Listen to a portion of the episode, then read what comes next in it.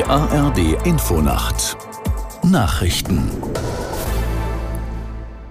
um 22 Uhr mit Klaas Christoffersen. Nach dem Flugzeugabsturz in Russland, bei dem mutmaßlich auch der Wagner-Chef Prigozhin ums Leben kam, haben russische Ermittler nach eigenen Angaben die Flugschreiber der Maschine gefunden. Das meldete die staatliche Nachrichtenagentur RIA von der Unfallstelle im Gebiet Tver. Aus der Nachrichtenredaktion Torben Müller. Das zentrale Ermittlungskomitee in Moskau informierte über die Bergung der Flugschreiber, deren Auswertung Rückschlüsse auf die Absturzursache geben könnten. Daneben seien auch Wrackteile gefunden und zu Untersuchungen abtransportiert worden. Ein Video der Nachrichtenagentur RIA zeigte, wie ein großes Trümmerstück verhüllt auf einem Lastwagen weggefahren wurde. An der Absturzstelle seien zehn Leichen gefunden worden. Die Identität der Toten werde nun anhand genetischer Analysen geklärt, teilten die Ermittler in Moskau mit. Bei der Genehmigung des geplanten LNG-Terminals auf Rügen fordert Wirtschaftsminister Habeck mehr Tempo. Nach NDR-Informationen schreibt er in einem Brief an die Landesregierung von Mecklenburg-Vorpommern, das Verfahren müsse mit, so wörtlich, krisengebotener Effizienz durchgeführt werden. Wenn die Genehmigung nicht rechtzeitig vorliege, könne im Winter noch kein Flüssigerdgas in Mukran ankommen. Das sei aber nötig, um Engpässe und Preisanstiege zu vermeiden. Die Pläne von Bundesjustizminister Buschmann für ein neues Unterhaltsrecht sind bei Sozialverbänden auf Kritik gestoßen. Sie warnen vor Nachteilen für Frauen und Kinder.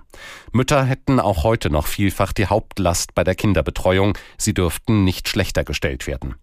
Buschmanns Reformpläne sehen vor, dass zum Beispiel ein Vater weniger Unterhalt zahlen soll, wenn er sich häufiger um die bei der Mutter lebenden Kinder kümmert. Spaniens Fußballweltmeisterinnen wollen unter der aktuellen Verbandsspitze nicht mehr für ihr Land antreten. Hintergrund ist die Kussaffäre um Fußballpräsident Rubiales. Die 23 Spielerinnen, die am vergangenen Wochenende die Weltmeisterschaft der Frauen in Australien gewonnen hatten, äußerten sich jetzt in einer gemeinsamen Erklärung. Verbandspräsident Rubiales hatte zuvor bei einer Krisensitzung einen Rücktritt vehement abgelehnt. Der 46-Jährige hatte bei der Siegerehrung eine Spielerin ungefragt auf den Mund geküsst. Viele Menschen in Spanien fordern den Rücktritt des Funktionärs. In der zweiten Fußball-Bundesliga ist Holstein Kiel neuer Tabellenführer durch einen 2 zu 0 Auswärtssieg bei Schalke 04. Und Paderborn verlor zu Hause gegen Kaiserslautern mit 1 zu 2. Soweit die Meldungen. Das Wetter in Deutschland. Wechselnd bewölkt, nur im Süden weitere Schauer und Gewitter, im Restgebiet ostwärts abziehender Regen und zeitweise größere Auflockerungen, Tiefstwerte 20 bis 9 Grad.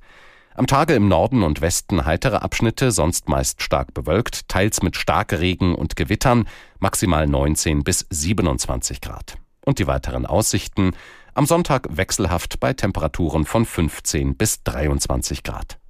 Das waren die Nachrichten.